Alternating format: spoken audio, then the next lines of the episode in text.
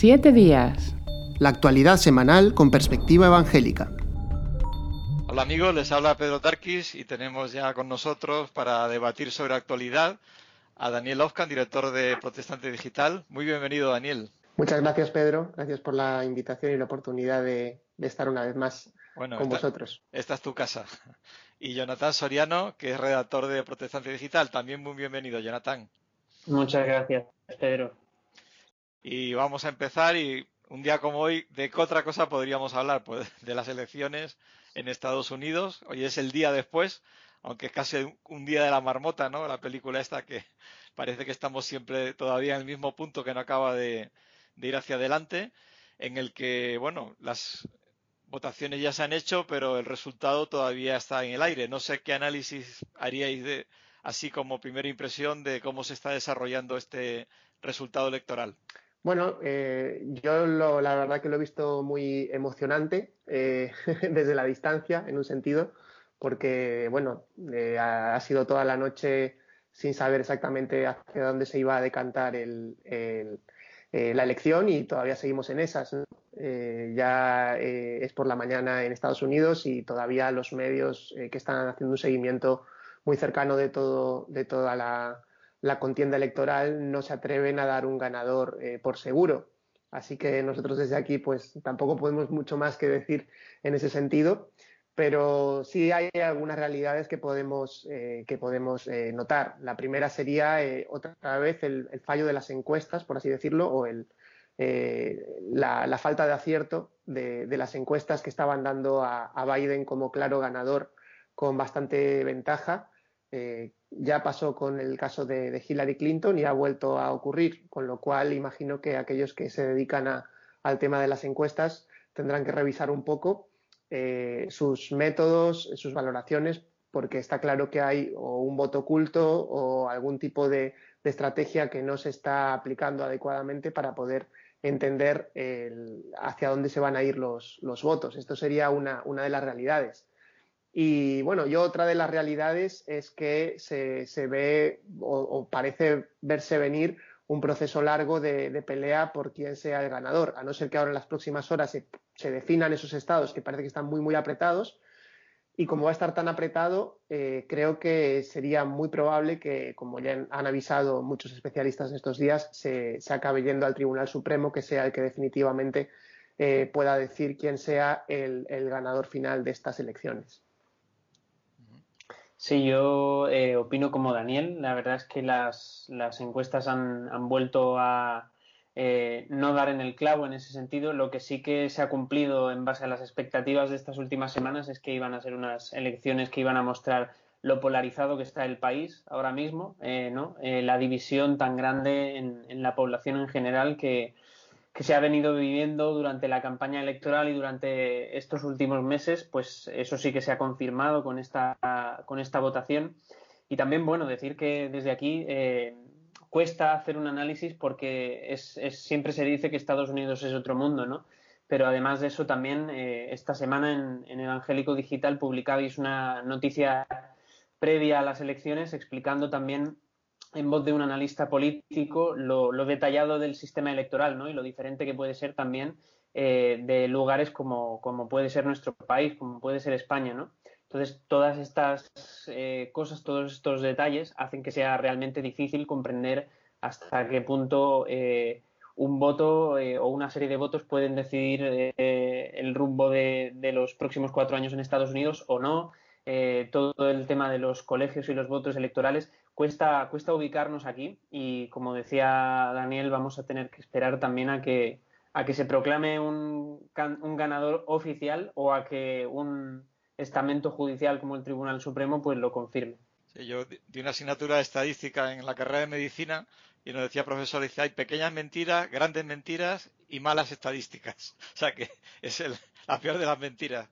Y eso pasa a veces con las encuestas, ¿no? No siempre, pero sí, yo también estoy de acuerdo y además en esa polarización que decía Jonathan, en el fondo es que se están chocando dos formas y dos sistemas de ver la vida, ¿no? Aparte de matices eh, económicos y otros aspectos, pero son dos visiones que claramente cada vez van enfrentándose más. Así que bueno, vamos a esperar a ver. Tengo aquí delante el mapa que se va actualizando de azules y rojos y realmente es un. Eh, la, diferencia en los estados que quedan son a veces de pocos cientos de votos y, en algunos casos pocos miles. Así que vamos a ver en qué termina. Pues eh, decir que Evangélico Digital ha hecho una cobertura magnífica, hay que decirlo prácticamente como casi una televisión profesional, con muchísimos contactos, muchas aportaciones y felicitar a, a Javier Bolaños por ese trabajo. Pues vamos a un tema más casero, más nuestro. Eh, al comentar los temas que íbamos a hablar, eh, introdujisteis el comentar la entrevista a Cristóbal López, el secretario coordinador de, Cristianos Socialistas, que le entrevisté pues hace unos días y salió este lunes en Protestante Digital. No sé qué os pareció la entrevista, los comentarios a la entrevista. Bien, bien, eh, muy completa, Pedro. Y la verdad es que, pues, eh, hablando sobre el tema de polarización que comentabas también y los diferentes modelos de vida, estamos quizá poco acostumbrados, ¿no? No solamente en Estados Unidos, sino también aquí a ver que eh, quizá dentro de un grupo al que asociamos con una ideología concreta existen matices, ¿no? Es, es, muy habitual la tendencia de que de relacionar ese grupo con, con, esa ideología, pero sin tener en cuenta los matices. Entonces, creo que entrevistas como esta que, has hecho pues permiten eh, ver esos, esos matices y el trabajo que también pues eh, ese tipo de grupos hacen ¿no? en, partidos como, como, el PSOE.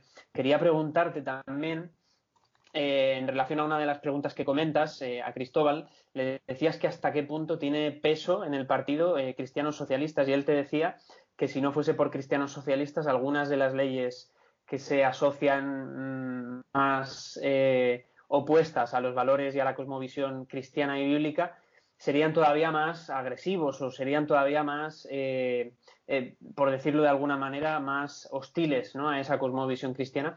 Quería preguntarte cuál fue la sensación que te transmitió Cristóbal en este sentido.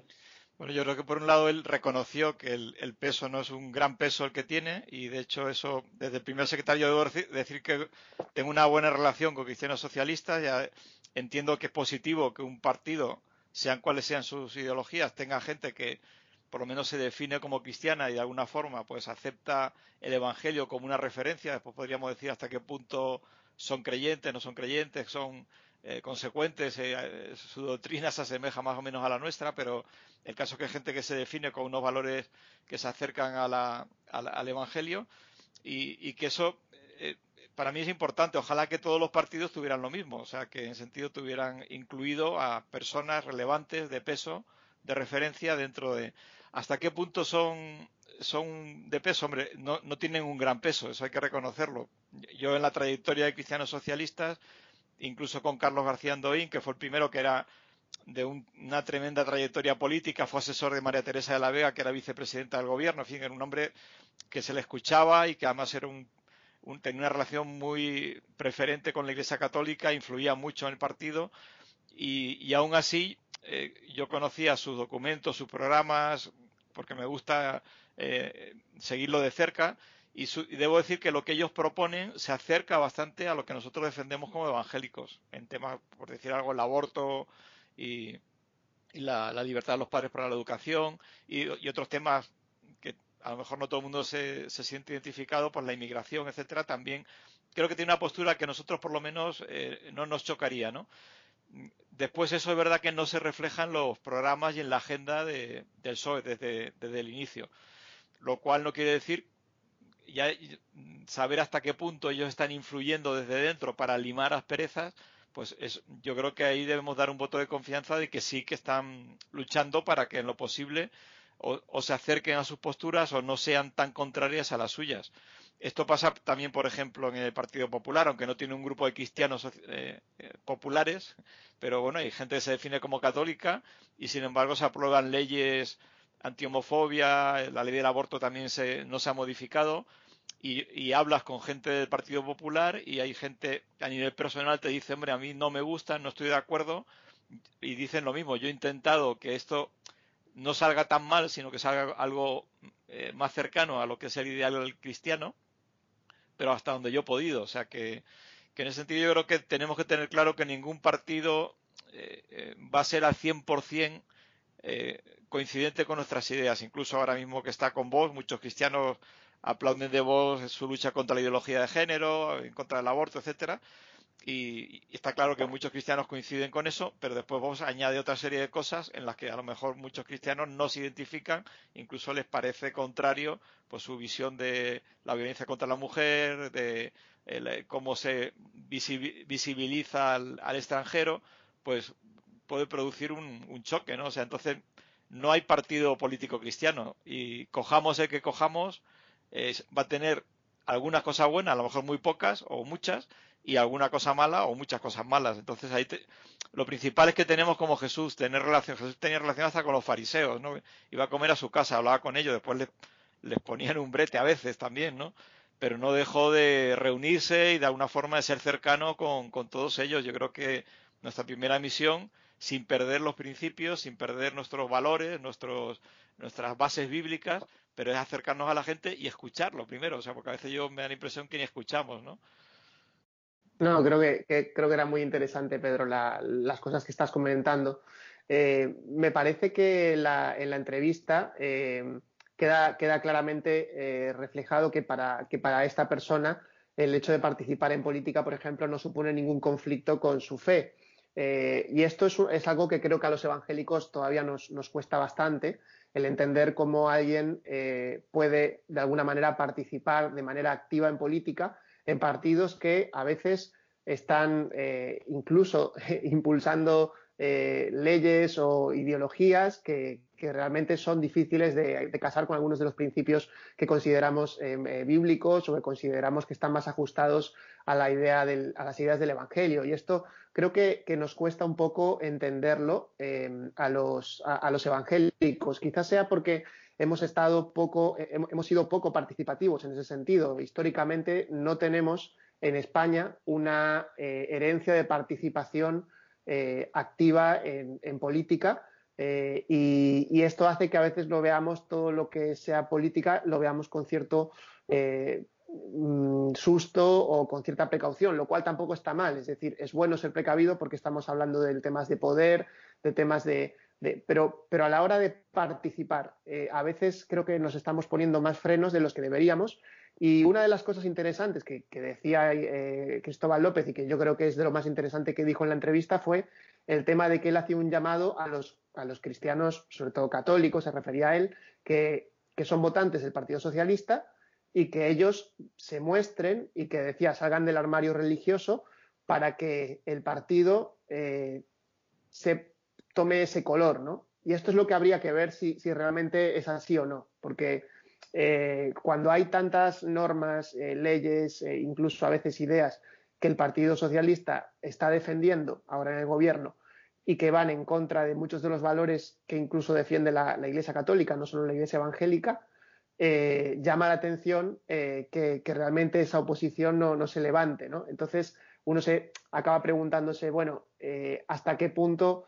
es un, es un problema de que la gente está en los armarios y no quiere salir, en los armarios religiosos, o es, o es más bien el problema de que realmente no creen en los, en los valores del Evangelio que son aplicables a la sociedad y piensan que es mejor eh, pues, eh, hacer caso de otras ideologías, ¿no? Con lo cual, eh, creo, que, creo que se ajustaría más a lo que es el, cristianismo nominal que tenemos en, nuestro país, ¿no? Eso creo que es un poco, bueno, es mi reflexión sobre, sobre el tema.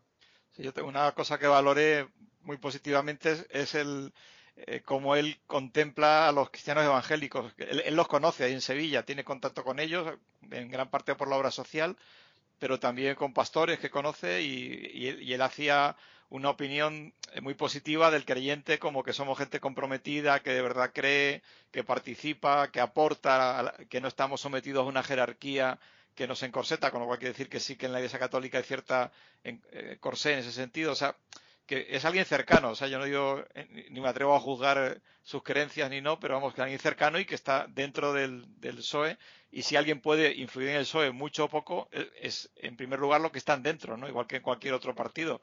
Y, desde fuera se pueden hacer cosas, pero es más complejo y no, no es tan, no es tan sencillo. Y yo, yo, yo le agradezco que él diera la entrevista y pienso que digamos con la misma empatía que él ha tenido para acercarse a nosotros, pues acercarnos a él eh, y decirle que eh, me hizo gracia en un momento determinado, dijo, todos somos iglesia. y yo digo, hombre, más o menos, o sea que él mismo dijo, no, es verdad que estaba pensando en católico, ¿no? Exacto, bueno, sí, sí. Esa misma cercanía y facilidad de poder estar con él, yo creo que deberíamos tener a nosotros también de acogerle, ¿no?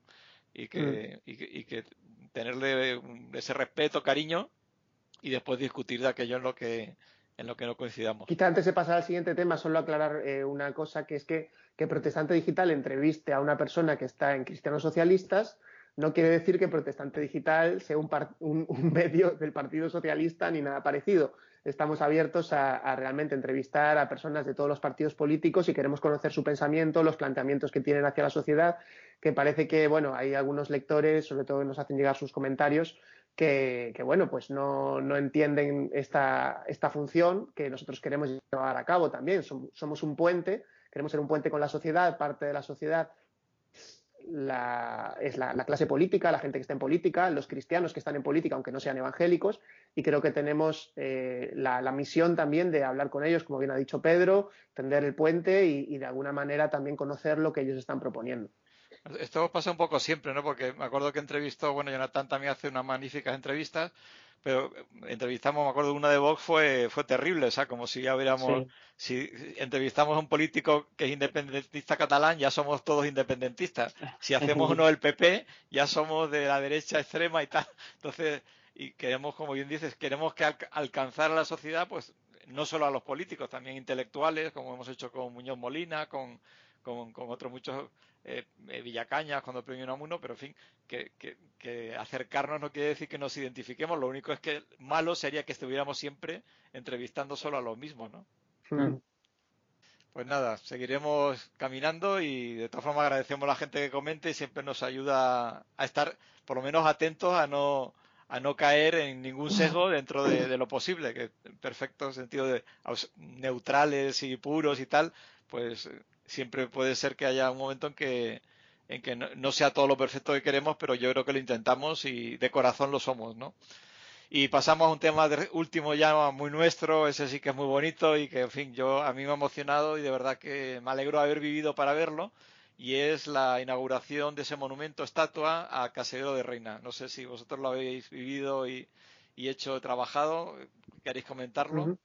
Eh, desde hace ya eh, bastantes años, como tres años, el Consejo Evangélico de, Andalucía comenzó a trabajar en la idea de, hacer algún tipo de, monumento memorial eh, en, honor a Casiodoro de Reina, Cipriano de Valera. Estos son los traductores, los primeros traductores de la, Biblia al castellano. esta obra, la conocida como Biblia del Oso, es una, Biblia, es una obra fundamental y que ha tenido un papel eh, importantísimo en la extensión del mensaje del Evangelio por todo el mundo, eh, por toda Hispanoamérica, por todos los eh, hablantes del castellano. Y realmente era una figura, es una figura que todavía sigue siendo bastante desconocida en España.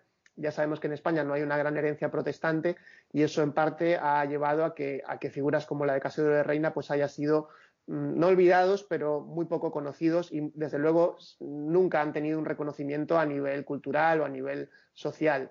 Eh, eh, gracias al trabajo, como decía, del Consejo Evangélico de Andalucía, ya desde el año 2017, cuando fue el 500 aniversario de la Reforma, empezaron a, buscar la manera de, llevar a cabo el, hacer algún tipo de homenaje y, finalmente plantearon esta idea de llevar, eh, de, poner una estatua con la figura de Casiodoro de Reina que eh, no solo fuera honrando a, Casiodoro de Reina, sino también a todos los compañeros que también le ayudaron y que, trabajaron juntos en, poder llevar a cabo esta, eh, esta, traducción de la Biblia por la que fueron perseguidos eh, hace 500 años, casi 500 años en, España, cuando ellos pues se convirtieron al protestantismo, tuvieron que huir de, de Santiponce, donde ellos eran monjes jerónimos, y fueron a, Europa. Eh, Casiodoro fue, viajó por diferentes países, estuvo visitando muchos lugares distintos, pero eh, finalmente pues consiguió llevar a cabo esa, traducción de la Biblia y, es muy bonito que ahora por fin se haya conseguido eh, poner esta, esta estatua en, en, Santiponce, allí en el lugar donde él se formó y donde de alguna manera comenzó a desarrollar esa, esa traducción también. Creo que la gran pregunta es, eh, después del sello conmemorativo a la reforma protestante y de la estatua a Casiodoro, eh, ¿podemos esperar eh, o prever algún monumento en Madrid, Barcelona, alguna ciudad importante? Hombre, de luego Madrid y Valladolid y Sevilla tienen una gran deuda pendiente, o sea que es una, es una magnífica idea. Jonathan, si alguien nos escucha, por favor, que lo hagan. tenemos perfiles, ¿no? Está Antonio del Corro, creo que, si no me equivoco, también eh, estudió en Alcalá, o, sea que, que hay, hay, personas, ¿no? Y, bueno, la verdad que, que sería, bueno, es, es, bonito ver que desde el, desde el ámbito institucional también se ha apoyado este reconocimiento. El Ayuntamiento de Santiponce también estuvo allí presente, la, la Junta de Andalucía, eh, en fin, eh, hay un reconocimiento eh, institucional de parte de las autoridades hacia la figura de Casiodoro de Reina, algo que también es, novedoso. hay que decir que la estatua de Casiodoro de Reina es la primera estatua que se, se levanta en, honor de una figura protestante en, toda España. lo cual también es, es, bastante llamativo. Hay muchas estatuas, pero esta es la primera que hay dedicada a un, a un protestante y además por, por, su labor en la traducción de la Biblia. Eh, así que vamos a ver, eh, yo creo que de Casiodoro de Reina eh, solo falta el, punto de, que llegue al gran público por medio de alguna película o serie de televisión y creo que sería lo, fundamental en lo que ya deberíamos ir trabajando y pensando, porque eh, hay muy buenos materiales escritos, hay novelas, hay eh, mucha información, hay programas de televisión muy buenos que se han hecho también. Nuestros compañeros de, Buenas Noticias TV, por ejemplo, han hecho algunos programas sobre Casiodoro muy, muy buenos. Hay documentales incluso que ha hecho la, televisión española, eh, pero, pero falta, un, no sé, alguna... ahora que está tan de moda la ficción histórica y, la, y las series históricas, creo que sería magnífico poder tener esto y, de esta manera llegar con esta historia que, realmente le pertenece a todos los españoles y que, que puedan saber de, esta figura y, también apreciarla. Sí, un hereje de Delibes, pero con Casidoro de Reina ahí en el centro. Mm. Recordad que Muñoz Molina equipara la Biblia del Oso, que es la que tradujo de los originales Casiodoro, al, incluso al Quijote, en lo que representa como joya literaria y para el castellano, o sea que, debería tener un lugar preferente, ¿no? Es verdad.